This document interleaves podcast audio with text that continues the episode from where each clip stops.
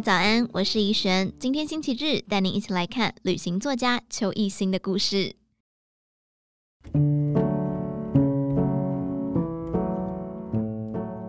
在媒体业工作多年，如今是吴宝春食品总经理。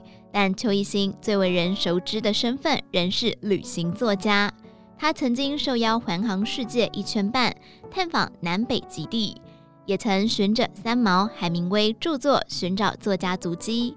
旅行为他丰富记忆存折，也让他在动荡的生命地图中通透自己。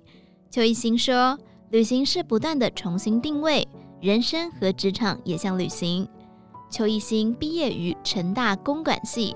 拥有美国纽泽西理工学院工业工程硕士学位，曾经任职知名纺织公司，却因为喜欢阅读写作，北上追求创作梦，将工作与从小向往的旅行巧妙结合。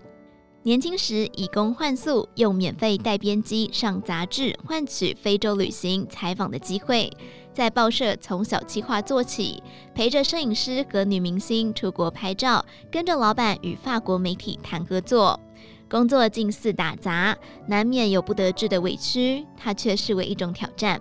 他说：“要让自己的遭遇有意义，你就不会认为是一种苦难。旅行也是如此，有时候会塞车、误点、赶不上飞机、钱被偷，你都被迫接受。为什么职场上不能接受呢？”他说：“旅行的本质是移动，如果放到人生、职场，也是不断地在寻找定位。只是多年职场拼搏，他一步步登上巅峰，担任媒体发行人，旗下纸媒叫好又叫座，却没料到公司转售，他无预警被离职。”中年失业来得措手不及，邱一新坦诚当时却感挫折，一夕间领悟了卡缪《异乡人》书中存在主义的荒谬。你说去规划未来什么的，根本没有意义。邱一新说：“旅行不一定要走多远，花多少钱。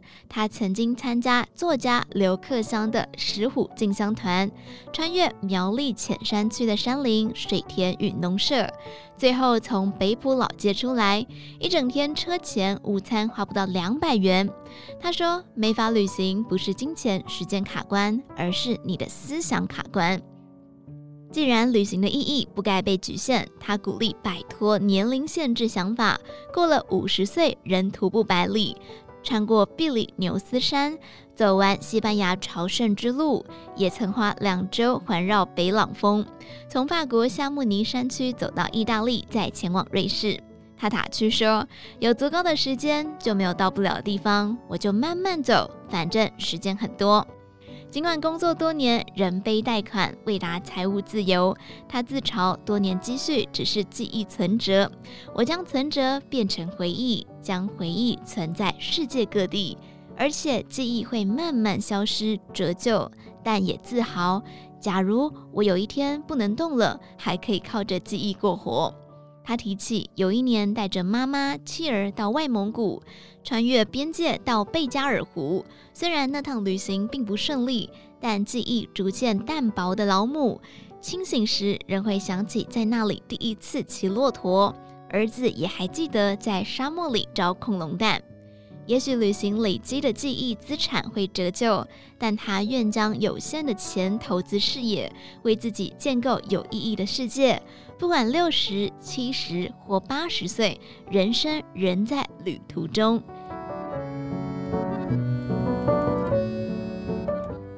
以上内容出自于《金周刊》网站，详细内容欢迎参考资讯栏下方的文章连结。最后，祝你有个美好的一天，我们明天再见。